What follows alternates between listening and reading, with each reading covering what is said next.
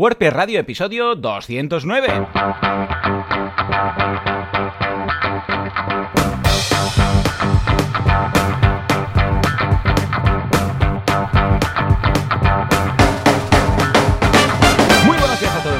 Bienvenidos un día más, una jornada más, un ma- miércoles más, que digo martes, a WordPress Radio, el programa, el podcast en el que hablamos de este fantástico CMS llamado WordPress, con el que nos ganamos la vida, montamos proyectos, hacemos cositas. ¿eh? ¿Quién hace esto? Javier Casares, creador, fundador de Internet, y Joan Boluda, consultor de marketing online, director de la Academia de Cursos para Emprendedores eh, boluda.com, el Netflix de los emprendedores. Miradlo, miradlo, haced scroll, a ver si hay huevos.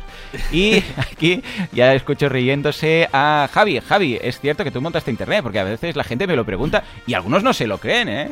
Sí, sí, es lo que es lo que hay. De hecho, lo pones cada día. Te despiertas y venga, ¿dónde están las yo, IPs? Claro, yo cuando me levanto, o sea, Claro. yo antes, claro, antes de, de- de empezar el día, Claro. pues me levanto, eh, empiezo a conectar cables. Claro, como la las películas, también- esas operadoras de telefonía, ¿sabéis? Que están con los Sí, cables. sí, sí, clic, sí, clic, sí. Entonces Pues me llama, me llama, me llama el señor Facebook. Claro, conécteme, llama por favor. José Luis Casares. Facebook. Me Sí. llama y me dice, oiga, enchúfeme con Google. Ya.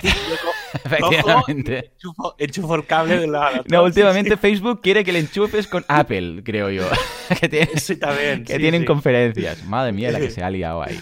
En fin, Javi, ¿cómo ha ido tu semana? Pues la verdad es que bastante bien. Muy bien, muy bien. Eh, ¿Qué has he creado? ¿Qué has creado? Eh, pues sí, mira, he, cre- he creado, he creado, y tú eres uno de los responsables. Cierto, cierto, de rebote, sí, sí. que haya creado, sí, un poco de rebote, porque era de las cosas estas que tenía un poco mm, escondida ahí en un documento ya algún día. Pero bueno, esta, eh, mira, este fin de semana, el, no sé si fue el viernes, creo, por la tarde, estuve entretenido.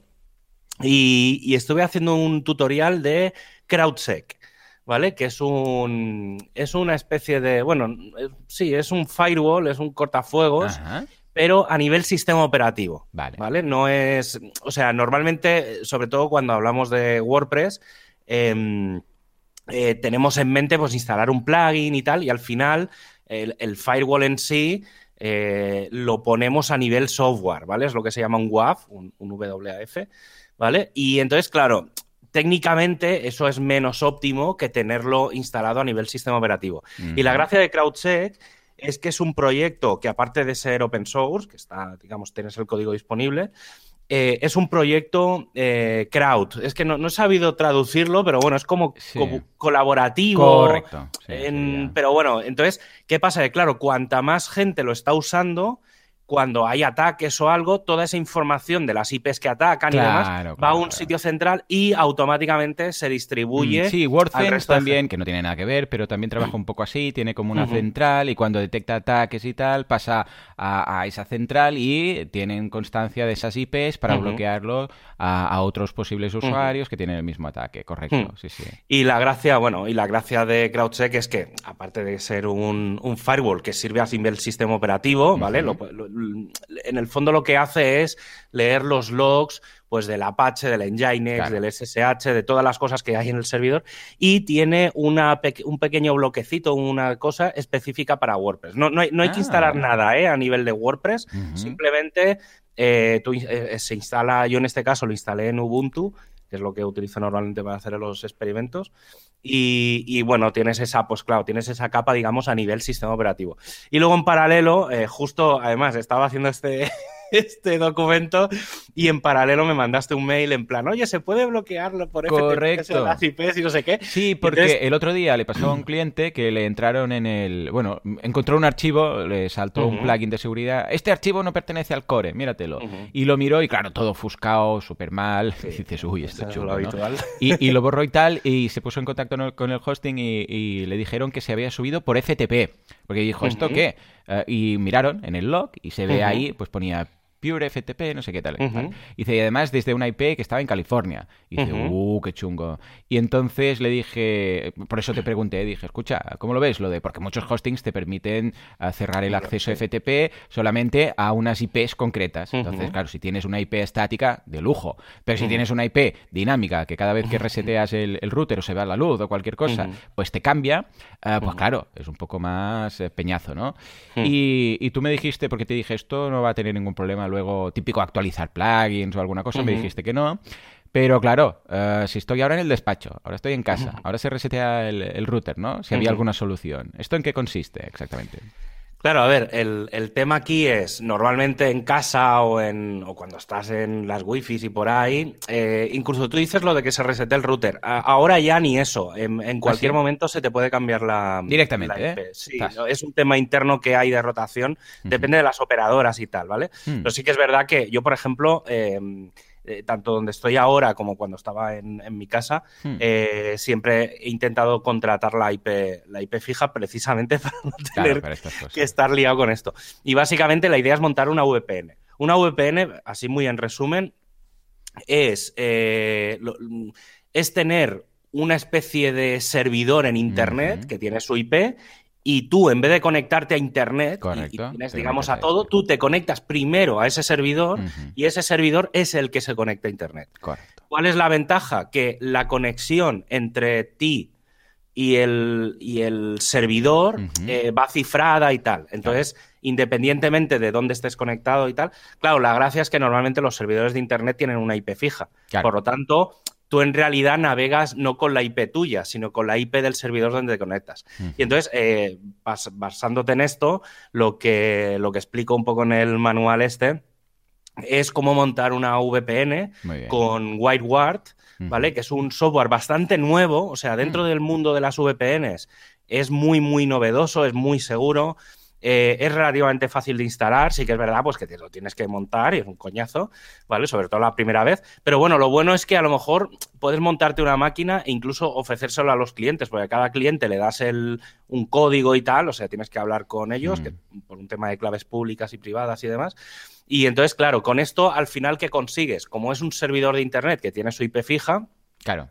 esa IP la puedes configurar en un montón de sitios. Por claro. ejemplo, la puedes, puedes bloquear el FTP solo a esa IP, eh, puedes bloquear, por ejemplo, el WP admin solo a esa IP, ¿vale? Entonces te vas al Nginx o al Apache y le dices, eh, cuando alguien intente entrar en barra WP-admin, solo permite a esta Correcto. lista de IPs. Mm. Y entonces, claro, con eso que haces, que cuando alguien intenta entrar, ¿vale? Lo mismo pasaría con un montón de cosas. Entonces, está guay porque al final filtras y como a esa máquina solo puedes acceder tú por el WireWare o por SSH o por como lo hayas montado, pues es bastante fácil. Al ser un servidor de Internet es muy raro que, que alguien suplante esa IP, no sé, es que tampoco claro. tiene mucho mucho sentido. Pero bueno, estaba bien porque para temas de seguridad era un, un tech, o sea, lo tenía más o menos montado de hacía mucho tiempo y bueno, sí que tuve que rehacer cosas porque ha cambiado de, de la última vez que lo probé, habían cambiado cosas, pero está guay, la verdad es que el tema de mm, el tema de tener una VPN incluso que se puede utilizar desde el móvil,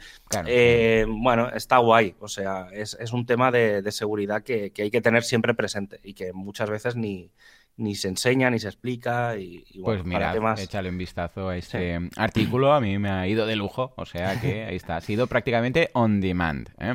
Sí. En fin, pero escucha, Sí. si hay alguien que se caracteriza por tener muchas IPs, ¿quién es? Es nuestro patrocinador. Qué bien ligado. Y es que hay un mundo sin IPs, y es un Cristo, claro, todo el mundo sin IPs, a ver cómo se conectan online, es un Cristo, ahí sale todo, un, un desbarajuste, no veas Las webs, claro, no hay DNS, al no haber IPs, no saben cómo encontrarse, dice, tengo web, ¿cómo la encuentro? No, tiene que ser random, tienes que ir y... Es un Cristo, no queráis verlo, no queráis verlo. Pero en nuestro multiverso tenemos eh, nuestro universo, evidentemente, que está todo ordenado. Tienen ahí sus IPs, sus DNS, sus registros, sus delegaciones, todo, todo lo que haga falta. Gracias a quién? A SiteGround, que es el inventor oficial de las IPs de este universo. Antes de SiteGround no había IPs, era un Cristo esto, ¿eh? Imagínate tu internet sin IP. Sí, el bueno, protocolo TCP/IP es que, a tomar claro. La, la, eso te iba a decir, digo, la gracia precisamente de Internet es la IP, o sea, pues no, sí, sí, sin IP sí que es verdad que Internet no, no existiría. Pues mira, hablando de SiteGround, hay que tener presente que SiteGround ahora funciona sobre el cloud de Google oh, y obviamente eso tiene muchas ventajas. Eh, por ejemplo, el almacenamiento SSD es distribuido, lo que significa que está redundado y distribuido en múltiples lugares, por lo que será prácticamente imposible perder datos. Uh -huh. Si algún día algo falla, se mueve todo a otro nodo y voilà. Eh, o por ejemplo, el uso de la red de fibra de Google, una de las más rápidas del mundo, que obviamente influirá a la hora de que tus clientes accedan mucho más rápido a tu sitio desde cualquier lugar. Y algo muy importante, la energía renovable. Y es que Google, además de tener muchos centros de datos con energía eh, verde, donde no los tiene, los compensa con la compra de energía renovable para el resto de las operaciones, convirtiéndose en una de las empresas globales en reducción de emisiones. Y esto hace que SiteGround también sea una empresa verde. Échale un vistazo en siteground.es. Actualidad, prestualidad, ¿qué pasa con Gutenberg?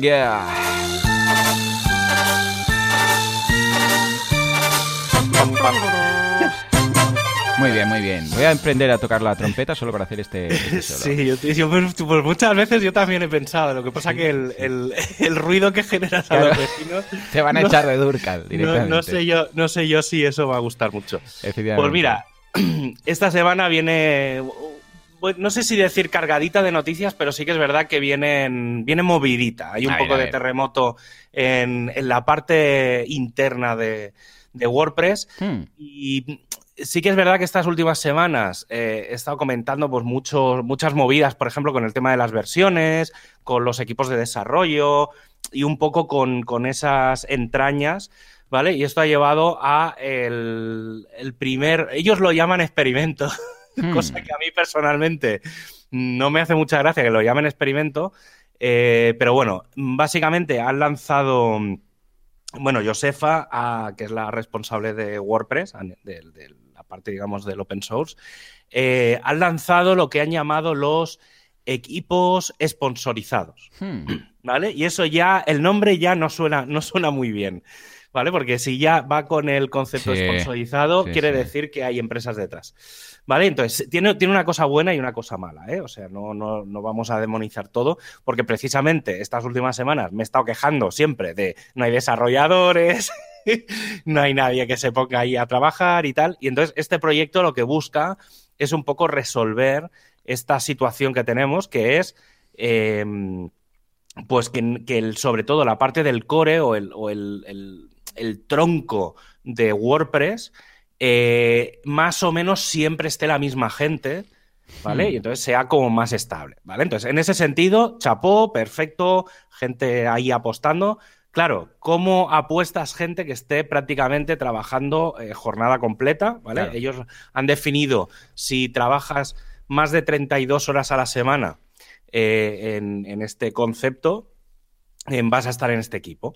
¿Vale? Entonces lo que han hecho es todas las empresas que ceden horas al proyecto WordPress y eso, y trabajas, eh, digamos, las personas que tienen cedidas más de 32 horas a la semana, lo que han hecho es van a hacer como un equipo cerrado, ¿vale? Eso es, quizá eso es, también es un poco de las cosas más polémicas que ha sacado el tema, porque al ser cerrado, pues ya no es transparente y demás. Yo lo entiendo, ¿eh? que sea cerrado. Hmm. Soy abogo mucho porque haya gente que no, tío, no hay que sacar trapos sucios y discusiones hasta que realmente no sean no se han comentado. Y, básicamente es eso, han cogido un equipo y claro, ese equipo va a estar formado por gente que trabaja principalmente pues, en Automatic, en Yoast, en HumanMate, en las grandes empresas. Entonces, ese es el único punto más complejo donde hay más debate, porque claro, va a ser un equipo que va a tomar decisiones en el core de WordPress y como está formado por gente que trabaja en las empresas, al final siempre va a quedar la sospecha y la duda de si las cosas que se hacen en WordPress son para favorecer intereses, digamos, de alguna de esas empresas. Sí que es mm. verdad que en el, han sacado como una especie de libro blanco, ¿vale? Un, documento así en modo transparencia, mm. en el que obviamente dicen que eso no va a pasar y demás. Pero bueno, en, no deja de ser una que la bola de, toda esta sospecha que siempre hay y tal se va a hacer más grande, ¿vale? Que está bien, o sea, ya digo, pero claro, por otro lado va a dar cierta estabilidad. Y esto va también muy en paralelo a una, digamos, segunda noticia que también ha salido un poco en paralelo, que es eh, bueno, ya comenté también la semana pasada que en principio vamos a pasar a tener como unas dos grandes versiones de WordPress al año. Claro, eso va a afectar a las versiones menores. ¿Vale? Pues claro, obviamente, si solo el, o sea, si la gente va a estar pendiente solo de dos grandes versiones, las versiones menores tienen que funcionar de una forma muy diferente a como estaban funcionando antes. Y entonces lo que se ha hecho es separar el desarrollo de versiones mayores del de versiones menores. ¿Vale? que a mí personalmente me parece una idea buena porque eso creo, creo que esto puede ser un primer paso para una serie de cosas que pueden pasar más adelante. Y, y entonces lo que se ha decidido es eh, que haya responsables, cosa que antes no había, responsables para el liderazgo de las versiones menores. ¿Vale? Entonces, esto también lleva varias cosas. Primero, las versiones menores hasta ahora se sacaban más o menos cada mes. La idea es que a partir de ahora se saquen cada dos semanas. Sí que, sí que es verdad que todavía la versión 5.7 es como un poco extraña, ¿vale? Pero yo creo que a partir de la 5.7.1, que saldrá a mediados de abril, a partir de ahí sí que la idea es que cada dos, tres semanas salga una nueva versión, ¿vale? Y esto también da pie a otra cosa que hasta ahora era un poco más compleja, que eran las actualizaciones exclusivamente de seguridad. Claro, claro, ¿Vale? Entonces, claro, el tema de seguridad, si ahora eh, las versiones menores van en paralelo a las mayores, esto significa que el equipo de seguridad puede aplicar parches cuando les dé la gana. Claro. Cosa que antes no se podía hacer porque dependías de que saliera una versión menor o una versión mayor y tal. Entonces, este tema es bastante interesante y yo creo que entre una cosa y otra Mm, se está poniendo un poco de orden en todo el tema de las versiones, actualizaciones y demás, que, la verdad es que, a ver, yo no voy a decir que he estado sufriendo un poco por ese tema, pero sí que es verdad que desde que salió la 5.6, mmm, sabes que ha habido prácticamente cada semana noticias y era como, no estaba muy claro. Y, y de cara, genera mucha inseguridad, sobre todo en desarrolladores que se adaptan un poco a las fechas de salida de, las versiones mayores. Entonces, era un poco complejo en ese sentido. Claro, esto también indirectamente va a afectar a, y ya paso a la siguiente noticia, pero es que está todo hilado, ¿eh? Sí, sí, sí. Eh, que es el tema de los lanzamientos de Gutenberg. Eh, no, olvidemos que el editor de bloques se actualiza solo cuando sale una nueva versión mayor de WordPress, ¿vale? Pues la 5.6, la 5.7, la 5.8. Claro, como ahora se va a estirar a, a, pasar de 3, 4 versiones al año a 2, el proyecto Gutenberg como concepto separado coge mucho más valor. ¿Vale? Porque, claro, no vas a tener tantas actualizaciones de los bloques como, normal, como uno esperaría. ¿Vale? Entonces, esto ha llevado, bueno, esto va a llevar a que el plugin de Gutenberg eh, se instale más. ¿vale? Porque es que no tiene otra. O sea, si mm. tú realmente estás trabajando con bloques, la única cosa que te queda para estar más o menos, digamos, ya no es solo para estar al día y para tener actualizaciones tal, sino para tener funcionalidades nuevas. Porque o te esperas seis meses a que salga la nueva versión de WordPress y, claro, obviamente será un cambio radical de una versión a otra porque aparecerán 20.000 cosas nuevas. Pero si tú realmente utilizas mucho el tema de los bloques, eh, la conclusión final es instalarte el plugin de Gutenberg. O sea, ya no es. En, realidad, el concepto de que es un plugin de beta y tal, yo ya lo empezaría a aparcar, porque es, mm. sí que es verdad que se prueban muchas cosas, ¿vale? Y hay muchos experimentos y tal, pero la parte de experimentos en general tú no la ves, porque está muy pensada sobre todo para el tema del full site editing y demás. Y entonces, bueno, eh, está aprovechando esto, la semana pasada salió Gutenberg 10.2, que lleva básicamente cuatro cambios muy visibles, muy grandes.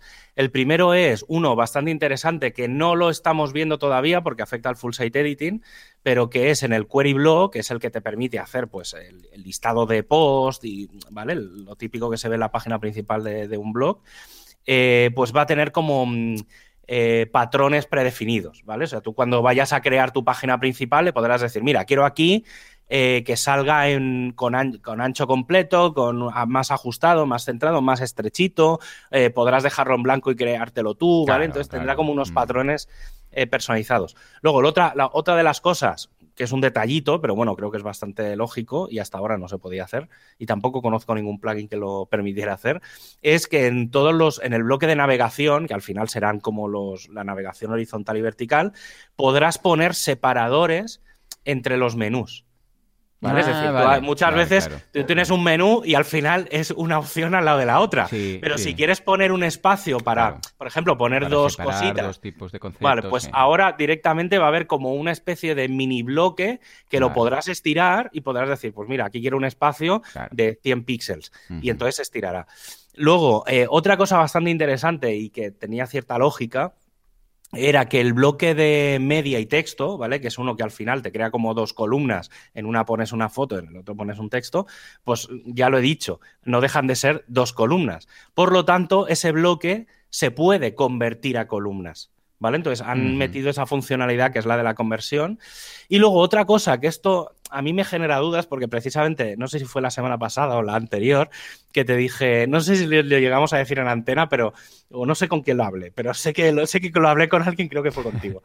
que es que cuando, no, no sé si fue un error de, de Gutenberg, de Mm. alguna versión o de algo, pero cuando entrabas en el editor, Ujú. tanto donde va el título como el primer párrafo me Ujú. parecían en blanco, o sea, no me, no me aparecía el placeholder ese que aparece ahí en gris clarito, donde te dice escribe aquí. ¿vale? Pues a mí me dejó de salir y, y dije, vaya experimento más raro que, que están haciendo. Y justo en esta versión nueva de Gutenberg, eh, lo que han hecho, bueno, eso ha vuelto a aparecerme, supongo que sería un error. Y eh, sí que hay una pequeña diferencia que es que cuando tienes varios párrafos, ¿vale? Yo normalmente soy muy dado a esto, que Mm. es, empiezo a escribir un párrafo, le doy cuatro o cinco intros para tener como cuatro o cinco párrafos, Claro. y en cada uno te pone escribe aquí, escribe aquí, escribe aquí, escribe aquí. Entonces, claro, va, Claro. si estás escribiendo algo, se te llena la pantalla de textos que no tiene mucho sentido.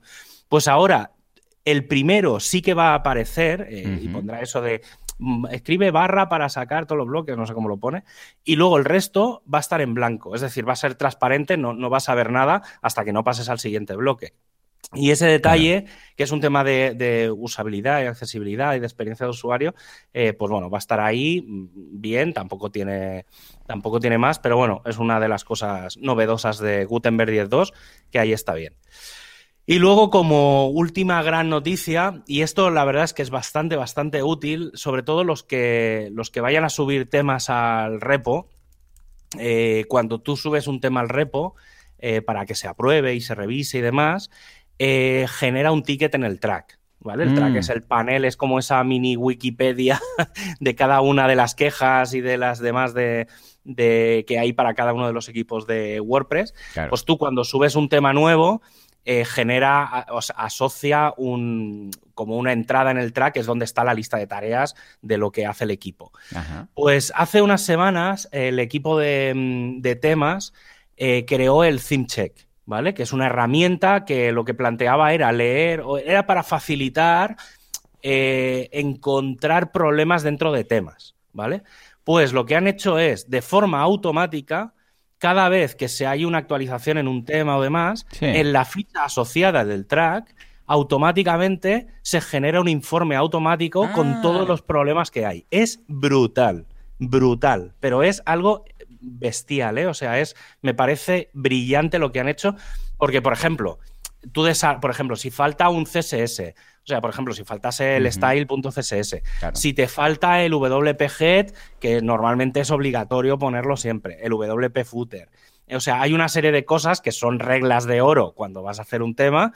Y entonces este, este software lo que hace es analizar todo eso y entonces te da una lista de todas las cosas que faltan, eh, si son obligatorias o son recomendaciones, tal, y te sale un, un análisis brutal eh, que, claro, obviamente para los, para los que revisan los temas es muy útil porque, claro, digamos, te ahorra la primera revisión. En realidad tú ya le, le das al tío directamente esa herramienta y le dices, oye, no, mira, hasta que no arregles esto, no voy a perder el tiempo en revisármelo porque yo ya sé que el sistema lo detecta y va, eso creo que va a ser un gran paso de cara a los, a los temas nuevos y sobre todo todo lo que tiene que ver con, con el editor del sitio, con el Full Site Editing. Claro. Y luego, como último detalle, barra noticia, tampoco es que sea una noticia noticiable, pero creo que es bastante interesante porque hemos estado currando en ello, bueno, básicamente dos días. tampoco ha sido bueno, dos muy complejo. ¿eh? Poca broma. Pero mm, la web de WordPress eh, en español, el Sí. es.wordpress.org, Ujú. eh, a partir de, bueno, desde el jueves, viernes de la semana pasada, Sí.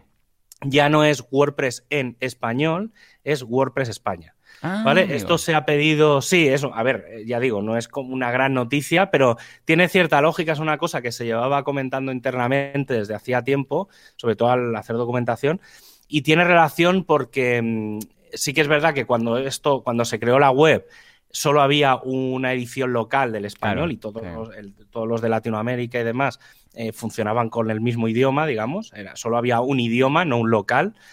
Y mm, con el paso del tiempo eso ha ido evolucionando. Entonces, sí que es verdad que hay países que ya tienen que, su sitio no es de idioma, sino era de país, ¿vale? No sé, se me viene a la cabeza Venezuela, ya le pasaba y demás. Otros están como a medio camino, porque el es-mx pues está en, es WordPress español de México, ¿vale? Entonces, en el equipo de España, como íbamos a crear mucha información de mm, local, documentación y tal, que iba muy enfocado a la comunidad local, eh, pues bueno, pues al final pues se pidió tal, obviamente nos lo han aceptado porque tenía todo el sentido del mundo eh, hoy en día y bueno, se ha cambiado. Con esto, con el tema de la comunidad de España, luego, luego hablaremos en la parte de... no voy a hacer spoiler, luego, habla, luego al final del programa explicaré una cosa que, creo que va a ser la primera, la primera vez que, lo, que se dice en alto. Pero bueno. A ver, a ver, spoiler, spoiler haremos. luego, luego, luego spoileremos. Muy bien, muy bien. Pues nada, échale un vistazo a las noticias, os las dejamos también enlazadas por si queréis ver las fuentes originales. Y ahora sí, nos vamos al fantástico mundo del feedback. Feedback, Pressfit o... Da igual, FitPress, llamadle como queráis. Hacer las preguntas de la audiencia.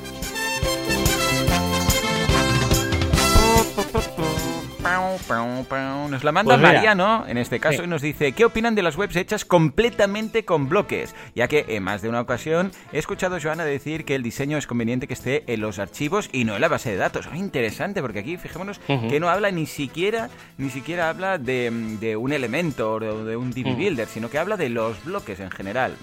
Dice, mi duda es, ¿los bloques van en la base de datos? ¿Esto afecta al rendimiento? ¿Cuál es su experiencia al respecto en referencia a tener una web completamente hecha con bloques? Además eh, de que es más trabajoso lograr encajar los diseños a diferencia de trabajar con ACF o CSS.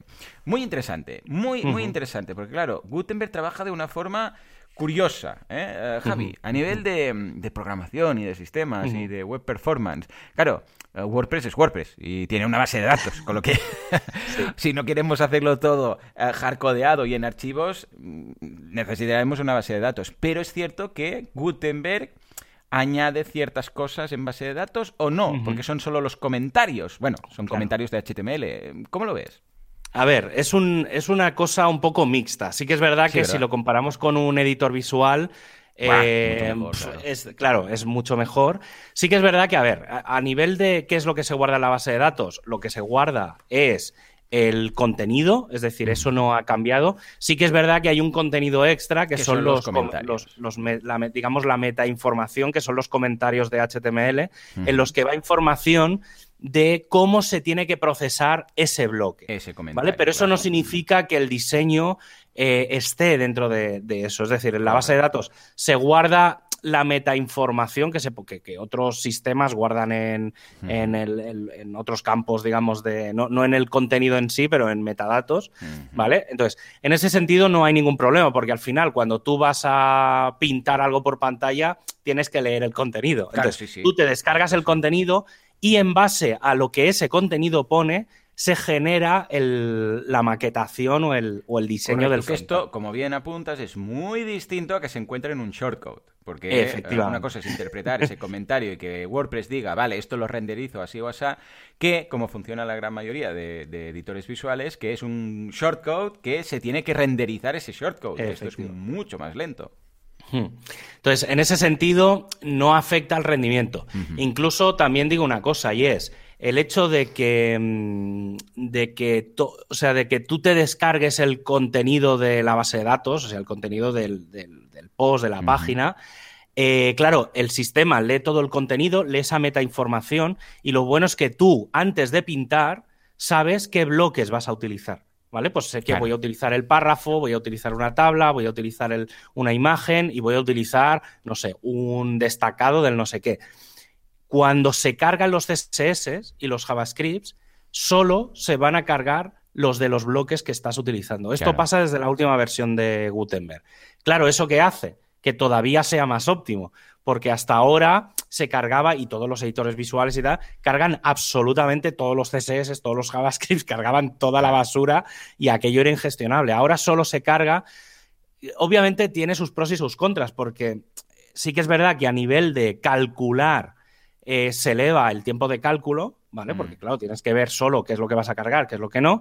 Pero luego en el frontal, de cara al usuario, solo vas a cargar o vas a devolverle la información óptima y necesaria. Entonces, si tenemos un poco de comparación y ponemos en la balanza el tiempo que tardas en crear o en generar ese, ese cálculo de, de, qué es lo que hay que leer, qué es tal, frente a lo que le vas a enviar al, usuario. Claro. Entonces, ese cálculo, ese, ese pequeño, esas milésimas de segundos siempre van a ser más óptimas que el enviarle eh, al usuario pues 50 o 100 K de datos que luego no va a utilizar. Es decir, que el navegador va a tener que procesar y al final vas a tardar más en tu navegador procesar eso que no en...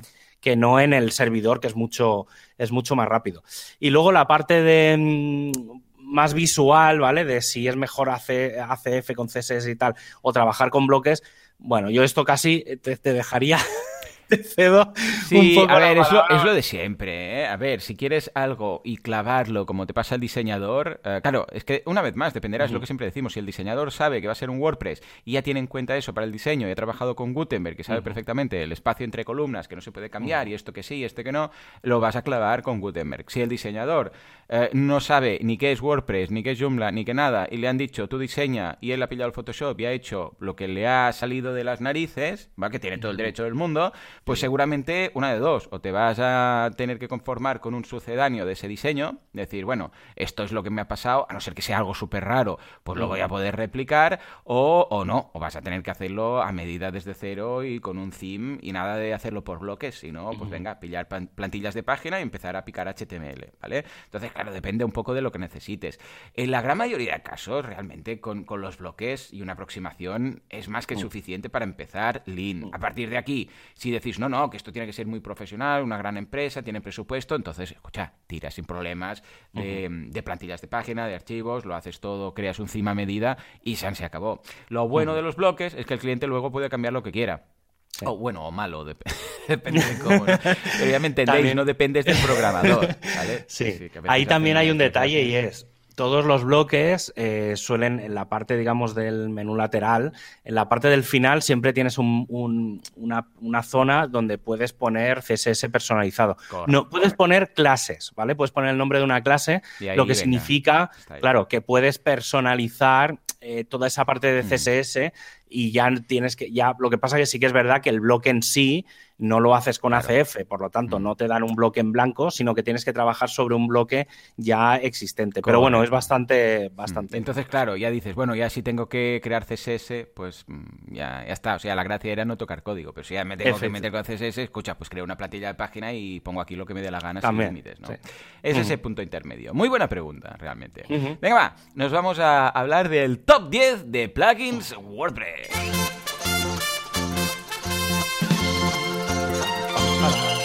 Bye.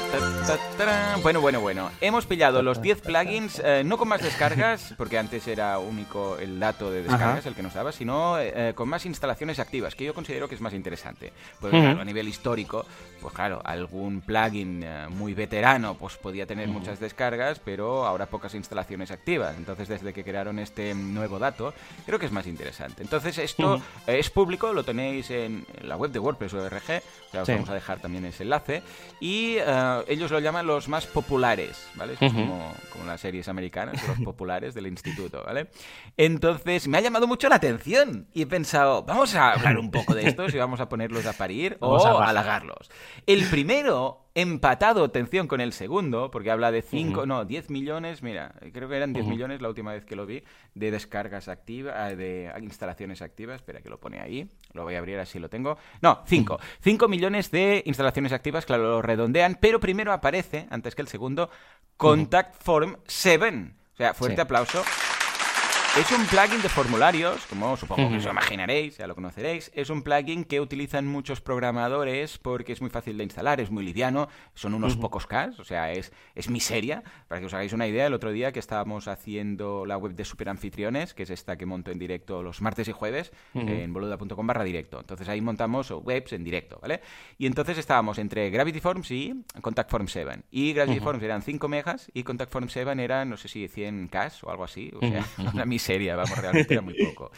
Ah, y claro, como tiene una forma muy simple, te, da mucha mm, flexibilidad para maquetarlo. Claro, Joan Artes también nos decía que era súper fan, porque luego cuando lo tienes por la mano, vamos, es que es muy simple. Sí, sí que es cierto que para el, usuario final es un poco más, bueno, ¿cómo lo diríamos? Hay unos shortcodes por ahí medio, entonces tienes que saber exactamente qué estás copiando, pegando y moviendo. En cambio, Gravity Forms o Ninja Forms pues son de estos de arrastrar los, los, elementos, ¿no? Entonces me, me, llama la atención que sea de los, o sea, esté tan, tan, tan lejos del resto de uh, plugins de formularios porque um, no es tan usable como puede ser Ninja Forms, para entenderlos, sí. ¿no? Pero, pero, mira, ya te digo, está ahí. Um, el único punto que no me acaba de, de gustar es que uh, necesito complementos para cualquier cosa. Es decir, uh, bueno, si pero... quieres uh, guardar en la base de datos las respuestas, o sea, los mails enviados por el formulario, que es un must, esto para cualquier mm. empresa que en un momento dado el correo falle falla el correo y empiezas a perder todos los formularios llegados. Uh -huh. uh, pues tienes que instalar Flamingo, que es una extensión. Sí. Si quieres que mmm, cuando se rellene el formulario desaparezca el formulario, entonces aparezca no sé qué, o una redirección o no sé qué, ya tienes que ir añadiendo complementos. Entonces, Pero yo creo, que yo dices, creo que eso precisamente lo que tú ves que es una desventaja. Como, yo, lo, como guay, yo ¿no? lo, veo como una ventaja, sí, claro. porque se basa un poco en la propia filosofía de Del WordPress, plugin, que sí. es, tengo un core y lo voy ampliando con plugins. Correcto. Y esto es un poco lo Pero mismo. ¿sabes qué pasa? Que como todo habitualmente necesito bastante. Esto es como lo de Ya, Jetpack. sí, ¿Sabes? sí, sí. Jetpack no. A no ser que vayas a usar el 80% de los módulos. Entonces, igual si te Claro, sale a cuenta. sí, Entonces, claro, ¿qué pasa? Que yo ya empiezo.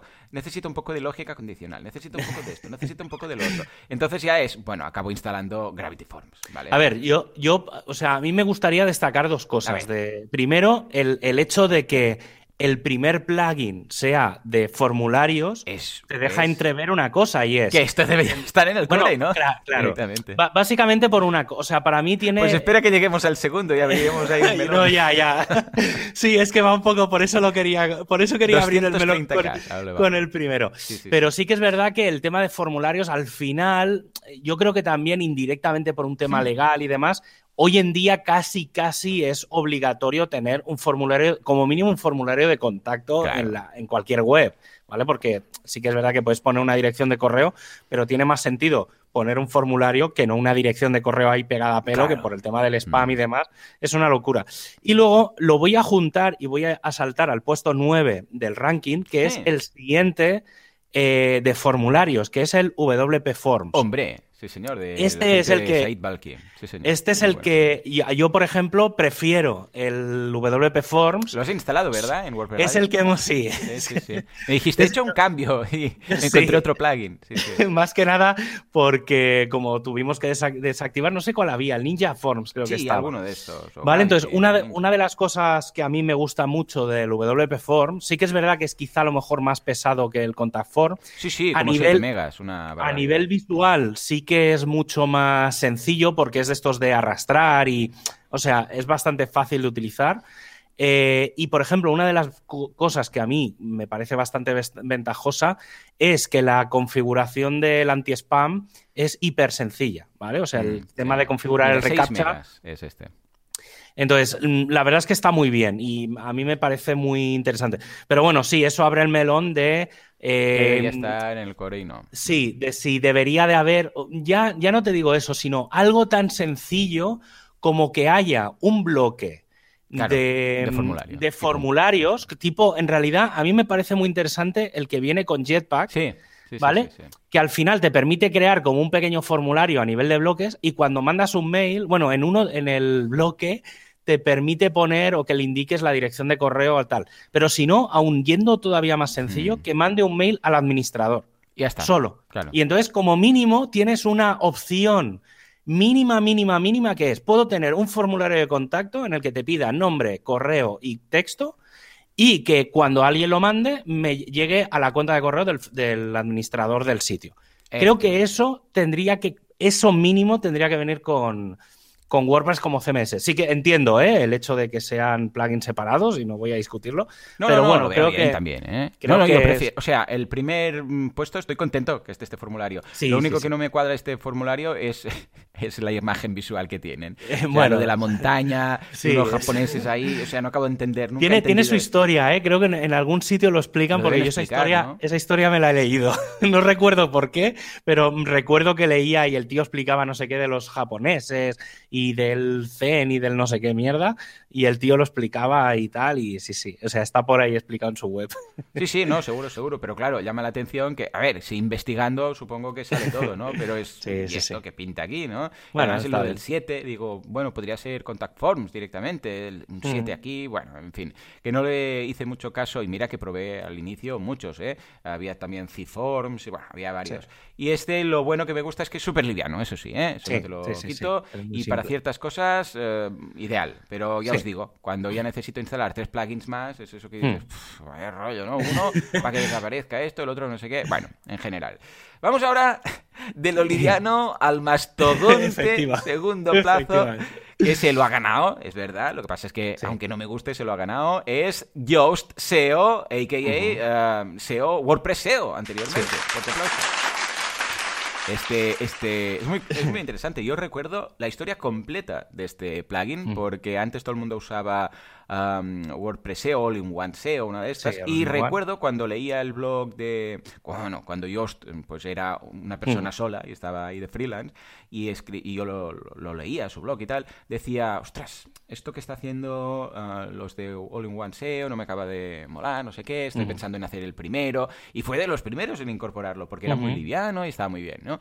Pero ha ido creciendo, creciendo, creciendo, ha añadido el premium, ha añadido cosas que ya no son directamente de SEO, que si el análisis sintáctico de no sé qué, que muchos clientes me envían, no tengo el semáforo verde de Yoast, y están muy preocupados, ¿vale? Pues tenemos al señor Yoast también empatados en cuanto a descargas, aproximadamente, porque aquí lo redondean, con 5 millones, pero bastantes valoraciones, como 27.000 valoraciones, ojo, de 5 estrellas, también porque lo pide mucho el plugin, y aparecen por ahí CTAs, pero es un plugin que yo personalmente pues no lo recomiendo, ¿vale? No lo recomiendo porque es un mastodonte, ¿eh? Así como el primero lo recomiendo, el segundo no, ¿vale? ¿Por qué? Porque hay alternativas mucho más ligeras que hacen la base sin florituras ¿eh? Eh, y, vamos, a nivel de, mm, de carga del, de la web y de problemas que pueden haber y de web performance, mejor. ¿Cómo lo ves tú, este segundo? Sí, voy un poco en esa línea. Yo creo que el, el problema general de los plugins de SEO es em, que la base es correcta, ¿vale? Porque al final la base de todos los plugins de SEO es la misma. Sí, sí, meta es, es, lo,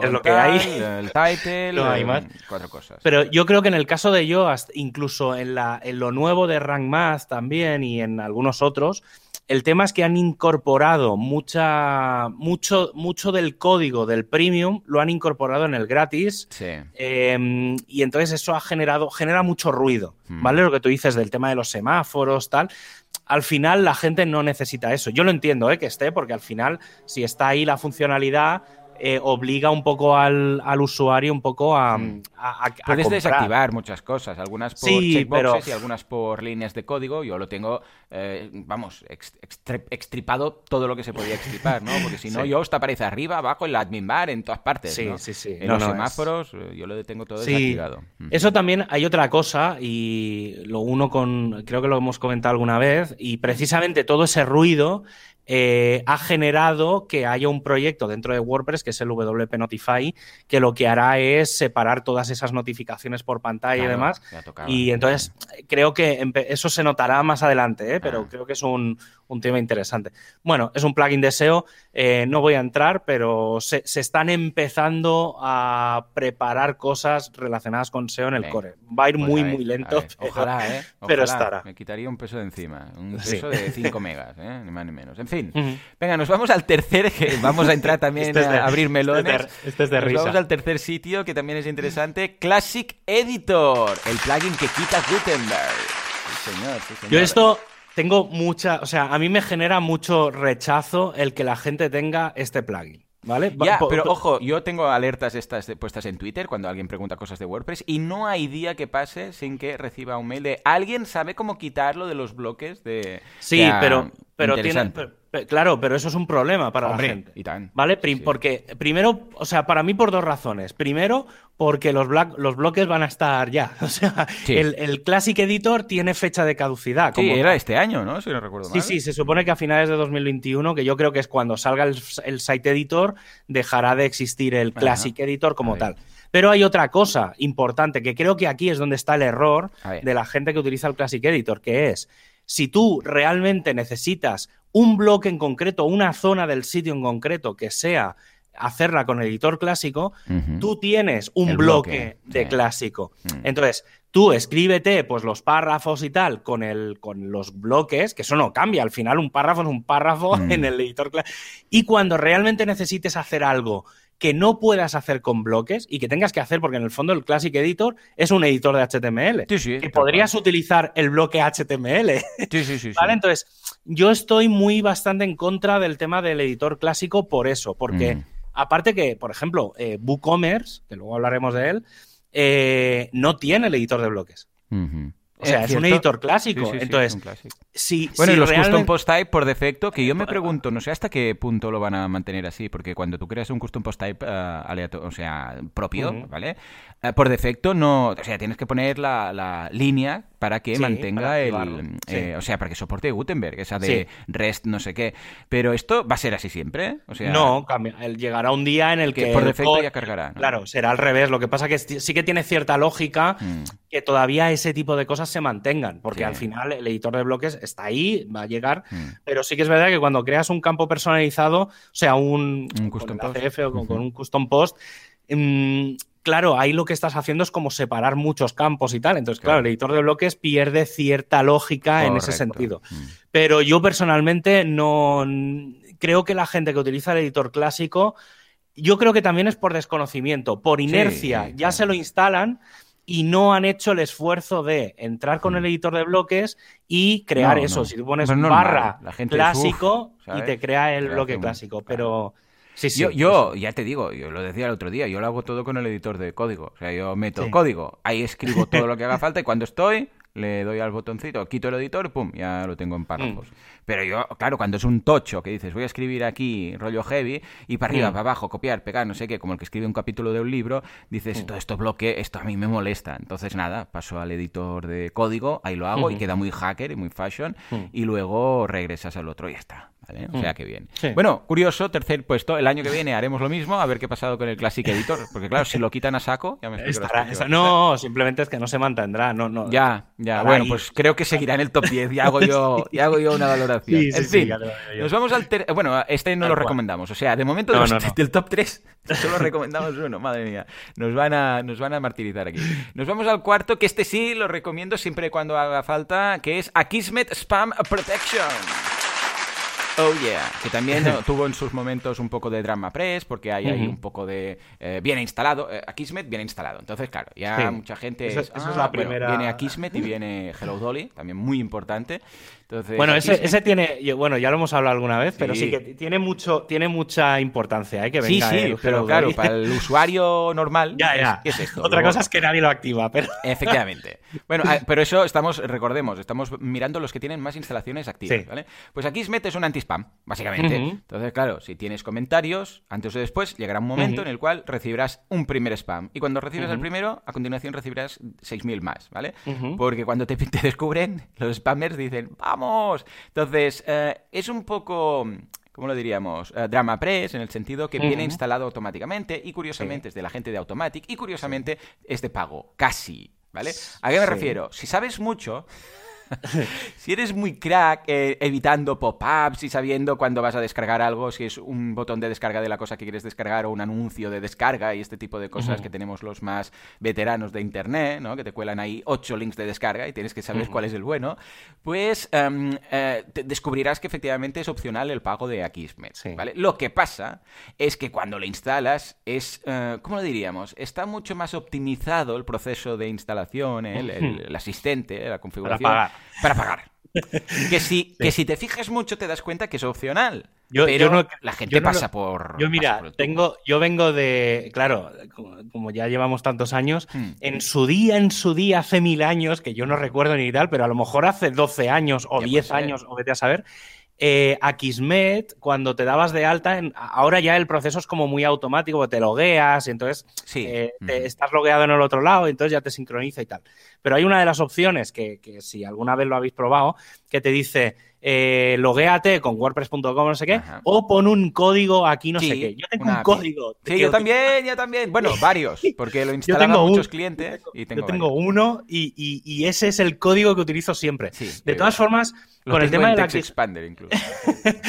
el, el tema de la Kismet sí que es verdad que viene y es un tema importante el, el tema del spam. Yo personalmente eh, cada vez estoy dejando de instalar eh, o de activar a Kismet y estoy empezando a utilizar uno que se llama Block List Updater. Ah, a ver, yo, Vale. yo os digo, mi aproximación a los eh, plugins de spam es primero, no instales ninguno, si no hace Efectivamente. falta. En el momento en el cual, si realmente empiezas a recibir spam, entonces prueba con un honeypot, porque por ejemplo ah, ah, Gravity Forms tiene un checkbox y prueba un honeypot, con, ah, WP Forms creo que también, y lo bueno, bueno, básicamente un honeypot es un campo invisible para el usuario persona humana, pero visible para un bot, entonces claro, si rellena ese campo es que es un bot, entonces pues simplemente lo, lo mete como spam, y si no lo rellena es que teóricamente es persona humana, con lo que entonces no lo, no lo pasa como spam, ¿vale? Pues Y si realmente eso tampoco funciona, entonces ya sí, pues instálate Akismet. Esto es mi, o sea, mi, mi guía. Pues Nada. te voy a, te voy a enseñar una cosa que a lo mejor no habías A pensado. ver, a y ver, es cuenta, muy, cuenta. muy, muy Quitar los comentarios. Eh, Bueno, aparte de eso, eso es obvio. No, no, no.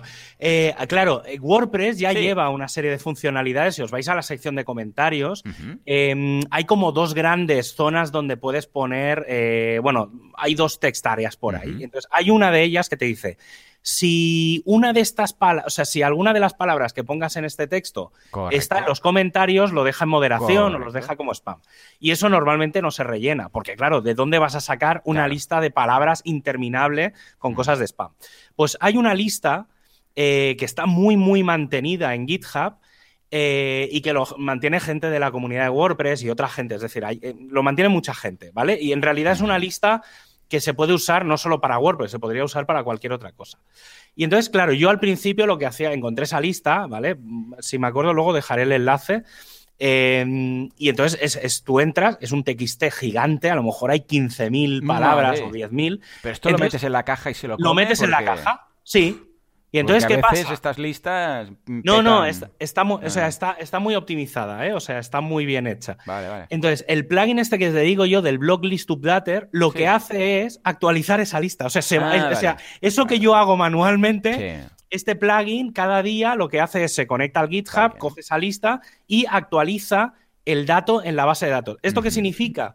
Que cuando... mm, Para mí tiene dos ventajas. Una es el propio WordPress con una cosa nativa de WordPress filtra el tema del spam. Yo, Correcto. usando esto, no tengo spam, ¿vale? O sea, así de claro os lo digo.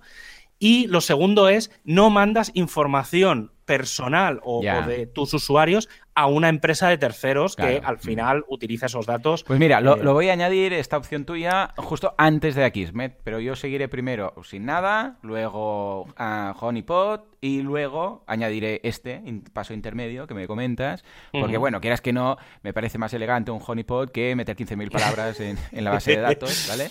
Y si no, realmente, entonces ya sí pasaría a Kismet. Pues mira, lo añado y lo, lo probaré. Claro que sí. A ver qué. Muy bien, muy bien. Pero ya Pues te sí, digo, sí. en general, Honeypot, tanto de Ninja Forms, ay, digo, de WP Forms como de mm, el caso de, eh, eh, eh, de Gravity Forms, me va muy bien, ¿eh? En la gran mayoría de casos liquida totalmente el tema, a no ser que desconectes y directamente ya está. Y, o, o pongas solamente comentarios, que también lo tengo en algunos sites, eh, solamente para la gente de pago. Entonces que vengan los spammers a pagar, ningún problema, ¿eh? no, Sí. no les vamos a hacer un feo.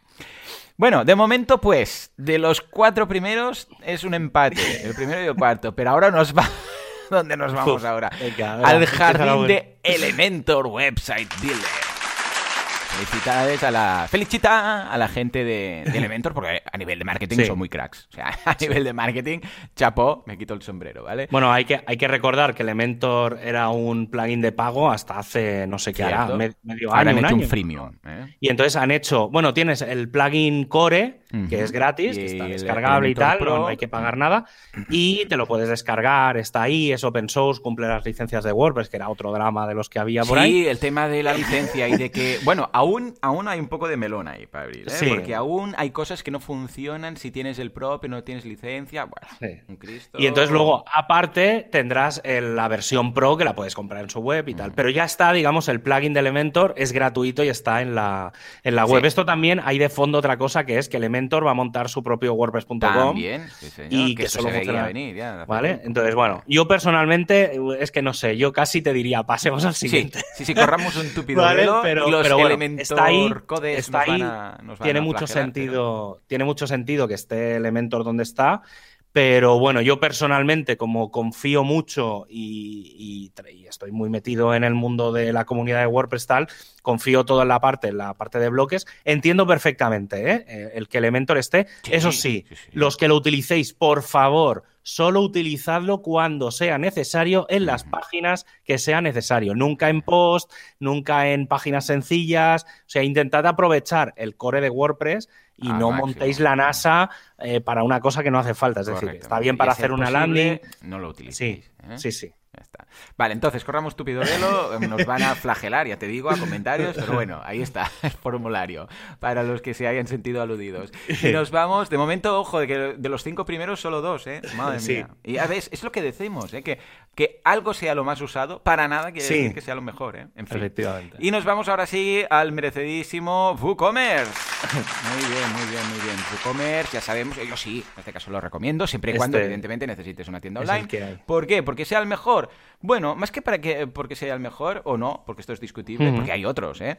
Ah, es el que tiene más comunidad detrás y es el que tiene más extensiones mm, Efectivamente. libres, ¿vale? Además, Sí. ahora que es de Automatic, ojo, ¿eh? que ya llevamos dos plugins de este top que son de Automatic, pues, ¿qué ocurre? Que, bueno, mm, tienes la seguridad que no van a hacer locuras y además que va a quedar todo dentro del ecosistema de WordPress, que va a ser compatible, que dudo que una actualización de WordPress rompa WooCommerce, No. especialmente ahora que está todo ahí. Y para tiendas online, ojo, siempre y cuando sean tiendas online de productos físicos, lo veo actualmente la mejor opción en la mayoría de casos, que, que no, que- que no quiere decir que sea el mejor. ¿eh?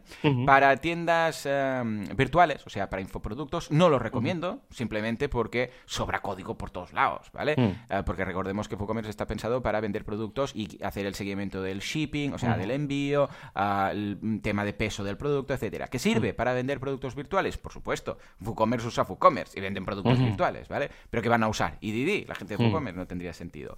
Yo para tiendas online recomendaría EDD, Easy Digital Downloads. Pero Mm. aparte de esto, WooCommerce lo veo, la verdad, Sí, muy es- bien. Tiene todo el sentido del mundo que esté en el top 10 porque es, es- es uno de los plugins que, o sea, si te dedicas a hacer cosas de comercio electrónico en Internet, WooCommerce es, es una de las grandes soluciones. O sea, no... Yo recuerdo perfectamente cuando lo lanzaban, porque esto es de la gente de WooThemes, el antiguo sí, y estuvo durante mucho tiempo y se retrasó mucho. Además, es un fork, ojo, de otro plugin. Realmente no, no empezaron de cero. No me acuerdo cuál, cuál era, ahora lo buscaré. Pero era un fork de un. que, que también hubo Drama Press, porque rollo, ah, habéis utilizado la base de otro plugin. Ey, Bueno, buenas, ¿y, o qué es GPL? Es que de Claro. esos, o sea, esa es la gracia de, Aquí de está. WordPress. Aquí está. Para lo No bueno me y para lo malo. se llamaba. Ahora lo buscaré. No sé. Pero hubo, hubo Cristo ahí, ¿eh? Bueno, total, que, mm, que ahí queda y sí, este lo recomendamos, ¿vale? Venga, nos vamos. Así- Una de aquel y una de arena. Al grandísimo, inmenso, huge, dinosaurico Jetpack. Bueno, bueno, bueno. Cuando instalas, si eres capaz de instalar WooCommerce sin instalar Jetpack, es que te mereces ya Pues- una medalla de jóvenes castores, ¿eh? Porque madre mía de Dios, eh, cómo te la intentan colar cuando instalas eh, WooCommerce. Bueno, cuando instalas WooCommerce te intentan colar plugins de Sí, WooCommerce, Premium, te dicen, ¿quieres suscripciones? Eh, tanto, y te meten ahí el plugin y la suscripción. Bueno, en fin. El, el, el wizard, de, o sea, el asistente de configuración de WooCommerce mm, es un poquito, ¿cómo lo diría yo? No sé ni si deben cumplir la normativa que teóricamente se debe seguir. Pero bueno, porque hay más upsells que, que la teletienda. Sí, que en fin. Jetpack. Jetpack yo no lo recomiendo. Jetpack es un, es un plugin que tiene Ujú. trabaja con lo que llaman módulos. Y tiene como Ujú. 40 módulos. Y claro, todo- imaginaros lo que pesa. Bueno, ahora lo bajaré para, para deciros. Pero claro, 40 módulos. Cuando realmente vas a utilizar uno, dices, no, yo quiero uno de compartir en redes. O quiero uno de no sé qué. Claro, mm, yo no, realmente yo no lo recomiendo, ¿vale? Entonces, em, ¿qué ocurre? Que además va vinculado con Automatic. Es de Automatic, otro Sí. más en el top 10. Y que tiene que vincularse con tu cuenta de WordPress.com. Entonces todo esto ya suena un poco, ¿sabes? Ya, ya no. ¿eh? Mira, A ver, 7 yo- megas, 7 megas y medio. Yo tengo, tengo pros y contras, ¿eh? O sea, tengo, sentimi- tengo sentimientos muy encontrados con, este, con el Jetpack. Porque sí que es verdad que, a ver, eh, Jetpack, hay, hay un, hay, hay lo que tú dices del tema de conectar o no. Eh, hay una forma de no necesitar conectar. Es un, co- es coñazo, ¿eh? Porque sí, sí. luego te van saliendo alertas de conecta, conecta y tal, pero se pueden utilizar algunas funcionalidades que no necesitan estar en el cloud, digamos, porque al final, eh, por ejemplo, toda la parte de backups, toda la parte de CDNs y tal. Entonces, hay un montón de funcionalidades que no necesariamente las tienes que conectar con WooCommerce, hay, o sea, con... Con con sí, bueno, con, con WordPress.com. Y, y entonces hay algunas cositas que son útiles. Pero sí que es verdad que, claro, eh, o sea, y luego también sí que es verdad que eh, hace unos años, ahora un par de años, hicieron una mega actualización interna, ¿vale? Hicieron un refactoring prácticamente del, del plugin entero para que el tema de la carga de los módulos eh, no fuera como antes, que era prácticamente se tenían que cargar todos los módulos Sí. para funcionar. Ahora solo se ejecutan los módulos que están activos. Entonces eso hace que a nivel de pesadez sea mucho más liviano de lo que era antes, ¿vale? Es decir, los que somos más mayores tenemos esa sensación de Jetpack, es un monstruo y sí que es verdad que eso ha mejorado muchísimo, muchísimo.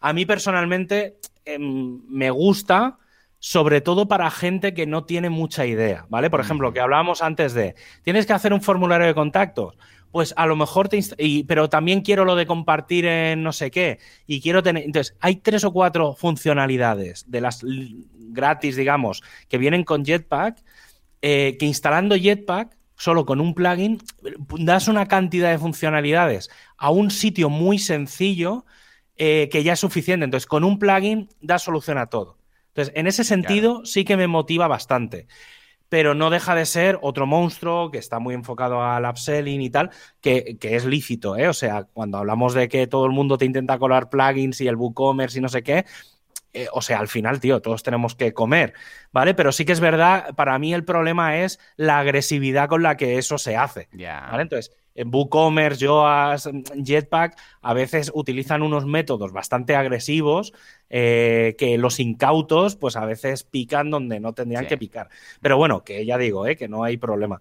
Pero, pero bueno, Jetpack, yo es lo que te digo, tengo sentimientos encontrados precisamente por eso, porque sí que es verdad que yo he sido muy anti-Jetpack durante mucho tiempo y con las mejoras de los últimos dos años, mm, para cosas muy, muy concretas creo que puede ser muy interesante. Yo, si, si hace tiempo que no lo usáis, lo que diría es darle, sí, darle una oportunidad porque a lo mejor encontráis, hay que dedicarle un poco a la configuración, ¿eh? pero si le dedicáis un poco de cariño, mm, a lo mejor os hace cambiar un poco la forma de organizar determinados plugins que, que tenéis. Aparte, la solución de temas de seguridad de backups, si no, si queréis pagar por el tema de los backups, que me parece muy razonable, eh, es muy interesante ¿eh? la solución de Jetpack en ese sentido, porque utiliza el Baul Press y unas cosas de, que están muy guays. En ese sentido está, está bien.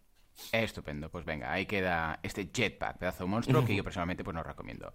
Siguiente, que tampoco lo recomiendo a pesar de ser un plugin muy interesante y a pesar de ser un plugin pues liviano, vamos a mencionar Really Simple SSL.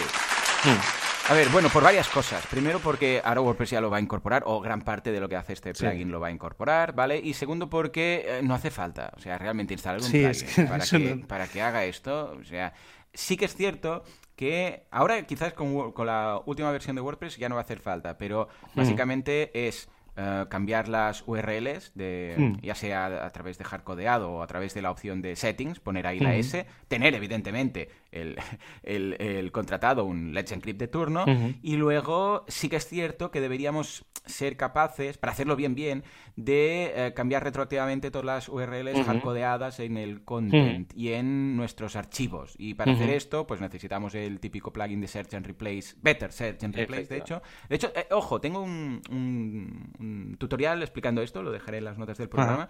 Pero básicamente tienes que ir y decirle, hey, eh, todo lo que era https dos puntos barra barra mm, y el nombre de tu web, ¿vale? No de los externos, porque hay enlaces externos que no sabes si son SSL, que deberían serlo, pero bueno, la gran mayoría de casos, pues ahora lo sustituyes por https en lugar de Ujú. http dos puntos, ¿vale? Ah, es un poco peligroso si no sabes lo que te hace, si lo entiendo, ¿vale? Pero tener que cargar con un plugin por esto y Sí, cuando yo- hay hostings que, por ejemplo, SiteGround, ¿eh? curiosamente, aquí SiteGround tiene una opción en el Site. Tools de forzar HTTPS, entonces eso lo que hace es todo lo, todo lo fuerza, ¿no? Pues a mí me sobra este plugin. Entiendo el porqué, especialmente históricamente. Sí. ¿Cómo lo ves? Sí, sí, me pasa un poco lo mismo. Yo creo que la gente que tiene sitios muy antiguos puede tener cierta lógica, sobre todo desde que los navegadores, cuando cargas algo tal, pues te sale una alerta de este sitio es inseguro y tal, que da mucho miedo. ¿Vale? Pero yo, sí, quitando eso, ya está. Sí que es verdad que WordPress, hoy en día, cualquier instalación nueva, en general ya viene con el HTTPS, por lo tanto, no deberías de ponerlo porque no tiene ningún sentido. Pero mm, creo que tiene más sentido dedicarle un poco de cariño, tiempo a hacer el upgrade, eh, pues con lo que tú dices, con un Search and Replace, con un, con un WP Click, con alguna herramienta que lo que haga es sustituir pues el http dos puntos barra barra www.ejemplo.com por https tal. O sea, hay que saber hacerlo muy bien para no liarla, pero si lo haces bien es infinitamente óptimo con respecto a utilizar un plugin, que no tiene ningún sentido, porque al final el plugin este indirectamente tiene un coste técnico bastante elevado, porque cada vez que se carga una página tiene que analizar todos los enlaces y es un poco complejo. Entonces, es, si, si podéis hacer el cambio una vez y dedicarle a lo mejor media hora a corregirlo, las ventajas que os va a dar con respecto a utilizarlo a medio o largo plazo son infinitas, ¿vale? Mm. Aparte más de que hoy en día todo lo que no sea HTTPS no tiene ningún sentido, o sea que sí, sí. Totalmente. O sea que este, pues nada, tampoco lo... Ah, madre mía, nos estamos cargando.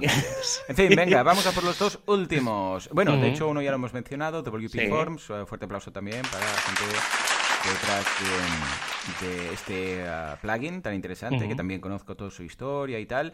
Es eh, un plugin de formularios. Eh, Ujú. ¿Qué quieres que te diga? La interfaz es un poco...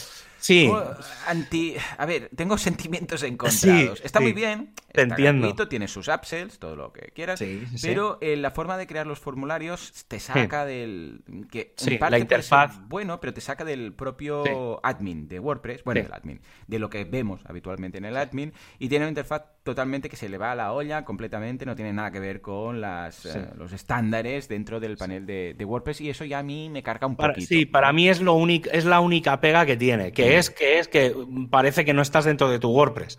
Entonces, es la única Sí. cosa. Por el resto, a nivel de funcionalidad, de usabilidad, de experiencia de usuario, me parece brillante. O sea, está muy bien. O sea, es relativamente. La curva de aprendizaje es muy, sen- es Sí. muy sencilla.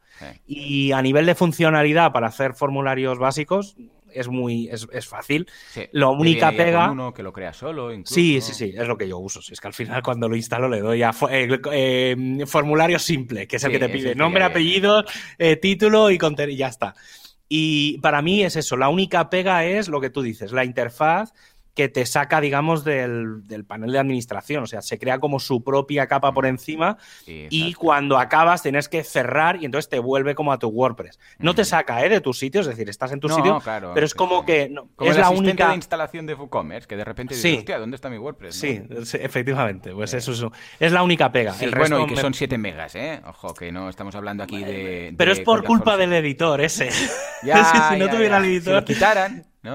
Claro, claro, tiene que hacer un, un downgrade ahí importante. Sí, sí, mira, Pero sí, sí. A mí, a mí personalmente, ya digo, ¿eh? me gusta más este que el Sí, Contact sí. Form, pero bueno, al final esto también es lo de siempre, es probarlo y el que os funcione mejor. Yo ya te digo, para, tener este, pues ya tiro de A. O, soy más, o de Gravity y ya está, y me gusta cómo lo tiene todo ahí metido, o si no, pues Contact Form 7 y los extras que necesites. ¿eh?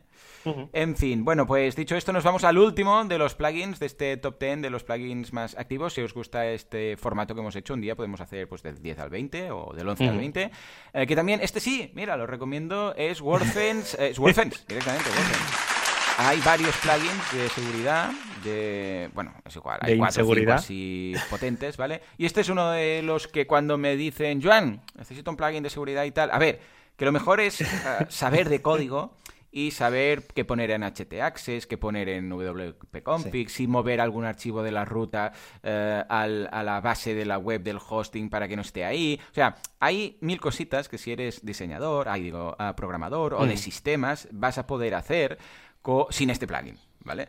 Pero para la gran mayoría de usuarios, que si les digo, mira, métete aquí, mueve este archivo de esta carpeta a la otra y tal, lo van a hacer mal y la van a liar muy parda. Pues mira, es una alternativa interesante. ¿eh? Yo la utilizo en varios de mis proyectos y está bastante bien. Incluso tiene una versión de pago con extras y tal. Y muy correcto. La verdad es que es de los plugins, de este tipo de plugins, hmm. de los que más me gustan. De estos de todo en uno. Porque, ojo, luego hay hmm. plugins de solamente eh, para ataques de fuerza bruta, plugins solamente de, o sea, cosas concretas de uh, passwords seguros. Estos, mm, cae, este cae en esa categoría de plugins de todo en uno. ¿eh? de, hecho, hay uno que es All in One. De, monstruo. sí. A ver, yo, yo personalmente, ya, claro, aquí, aquí entra mi, mi desviación profesional Obviamente yo, eh, ya sabes que para mí los plugins de inseguridad son inseguros. Claro. Eh, entonces, personalmente, yo aquí sí que un poco soy crítico y es mucho mejor, porque normalmente no hace falta un plugin tan heavy como estos, ¿vale? Eh, primero porque no se aprovecha la mayor parte de la funcionalidad. Y lo segundo es que con dos o tres plugins muy, muy livianos mm. se consigue el 80-90% de lo que haces con este plugin. ¿Vale? Entonces, al final, tampoco hay tanto que proteger en WordPress. ¿Vale? O sea, al final hay dos, tres cositas a proteger. Eh, y creo que con dos plugins se puede hacer todo, que es uno de limit login, ¿vale? Que es el que protege, digamos, los ataques de fuerza bruta en el panel de administración y otro que sea un 2FA, que es, por ejemplo, yo recomiendo el Two Factor, eh, que es uno además de la comunidad de WordPress, que eso acabará algún día dentro del propio core de WordPress. Y con eso ya hay, en realidad, mm, piensa que WordPress, los ataques por las URLs y demás, lo tiene ya protegido. Entonces, en realidad, estos plugins lo que hacen es evitar mm. ataques de fuerza bruta. Entonces, hay cosas mucho más ligeras para, aplicar que no estos, ¿vale? Pero bueno, sí que es verdad que... digo, por ejemplo, este cliente que le pasó esto del archivo que localizó fue porque sí. WordFence hizo este, el este malware, el y Dijo, ojo con esto, pero también es cierto que hay algunos plugins, hay digo, algunos hostings, como por ejemplo SiteGround, que también puedes activar y tal. Lo que pasa es que tiene un precio superior, claro, porque es un mm. plan de pago y tal. Mm. Sí, a ver, sí que es verdad que. Pero eso también entra dentro de las tareas de mantenimiento. Yo, por ejemplo, el sistema de escaneo de malware y demás eh, suelo hacerlo eh, de forma externa una vez cada X tiempo, ¿vale? Entonces, mm, y también, en realidad, el tema del malware, si vas bloqueando determinadas carpetas y tal, sueles comértelo, ¿vale? O sea, al final tampoco... Entonces, hay, soluciones para, no tener que utilizar. Más, más, que nada lo digo, o sea, sobre todo esto que quede muy claro, ¿eh? No estoy en contra de los plugins de seguridad, tienen su utilidad, pero por ejemplo, si tienes un proyecto grande, un e-commerce o tal, meter un plugin de estos es matar el e-commerce. ¿Vale? Porque como tengas un poco de tráfico, eh, son plugins que lo que decía al principio, eh, cuando explicaba el tema del, del, del CrowdSec, em, son plugins que ejecutan mucho software. Entonces, si los tienes integrados dentro del WordPress, metes, o sea, antes de hacer, antes de que llegue al WordPress, tienes que ejecutar el firewall. Y claro, es mucho software, entonces bloquea mucho y no escala. Entonces, si tienes un proyecto grande o quieres escalar tu proyecto, un plugin de seguridad es de las peores cosas que puedes, que puedes instalar. Es mejor tener la seguridad en otras, en otras capas. Totalmente. Nada, pues nada, con esto acabamos este top 10. Si queréis que hagamos 10 más y deciros eh, qué nos parece cada uno de ellos, eh, tanto sea para bien como para que nos flagelen, pues estaremos encantados. Y ahora sí, nos vamos a la comunidad WordPress.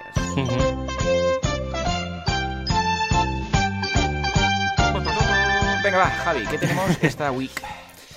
Pues mira, eh, como ya he comentado en algún caso anterior a nivel de WordCamps, entre el 15 y el 17 de abril, dentro de un mes, poco menos ya, eh, tendremos la WordCamp Centroamérica 2021. Y eh, lo que decía al principio del programa, esta semana ha habido la bueno, una de las primeras, pero bueno, podría, haber, podría decir que es la primera gran reunión para la WordCamp España 2021. ¿Vale? Será online eh, como el año pasado, porque obviamente hasta 2022 no habrá eventos presenciales, probablemente, al menos WordCamps, y lo más probable es que sea en noviembre. Lo digo simplemente, no hay nada ¿eh? preparado, o sea, hicimos el otro día una reunión y se em, sí que queremos hacer algo diferente y obviamente eso requiere mucho curro, pero sobre todo lo digo porque si hay gente interesada en participar en la WordCamp y tal, al ser online, vamos a trabajar en remoto todos, Em, a lo mejor se hace alguna cosa presencial, porque al ser noviembre, a lo mejor podemos hacer alguna cosa, pero la idea es que sea todo online.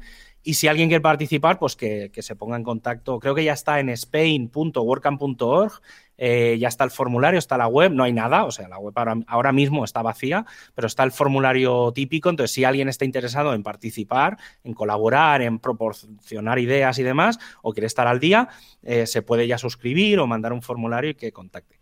Y luego, pasando, cambiando radicalmente de tema, el tema de las mitas, pues mira, el jueves 25, que es mañana, eh, el equipo de Elementor Valencia va a hablar de Jet Engine, no tengo ni idea de lo que es, pero tiene pinta de ser, tiene pinta de ser un jetpack. Eh, la gente de WordPress Cartagena va a hablar de una cosa muy interesante que es cómo sincronizar WooCommerce con redes sociales, con plataformas de publicidad y demás, que está guay. Y eh, el equipo de WordPress Tarragona va a hacer un resumen de cómo es, cómo ha sido el mundo de WordPress en un año de pandemia, ahora que justo hace un año que más o menos nos, encerraron a todos. Y luego el viernes, eh, todas las comunidades de una mega meetup que le están llamando ahora, cuando ya son más de tres comunidades, pues todas las comunidades de Galicia van a hacer una introducción a LearnPress ¿vale? Que es las escuelas con, bueno, para crear tu escuela con WordPress. Hmm. Y la verdad es que tiene, tiene buena pinta. No, no me he fijado quién, la, quién va a dar la charla, pero bueno, seguro que todos aquellos que hayáis pensado en montar una especie de escuela o alguna cosa de cursos y tal, una especie de academia de como la tuya, eh, pues al, menos coger la idea, sobre todo porque está bien. Yo este, tipo de, de presentaciones, introducciones, está bien sobre todo para aprender qué puede hacer un plugin. Entonces, creo que y LearnPress es bastante interesante. Entonces, mm, que puede darte ideas para crear luego tus proyectos o alguna cosa. O, está guay. Y en principio ya está, no hay la semana que viene no hay. Bueno, bastante completo, bastante completo. pues un, programa muy, vamos, muy extenso. Nos hemos pasado una vez más. pero claro, cuando nos ponemos tú y yo, es lo que tiene. Ya directamente vemos que esto va a durar más de una hora siempre. En todo caso, espero que haya sido de utilidad, tanto si estáis de acuerdo como no ah, con nuestras valoraciones, que ya habéis visto que hemos ido prácticamente de la mano, estará ideal si dejáis vuestra opinión, tanto si coincide como si no en los comentarios. ¿eh? Si sois spammers no, porque Javi ya lo ha hecho de forma que no vais a poder. Efectivamente. En fin, pues nada, señores, nos escuchamos dentro de una semanita, dentro de siete días. Hasta entonces, adiós.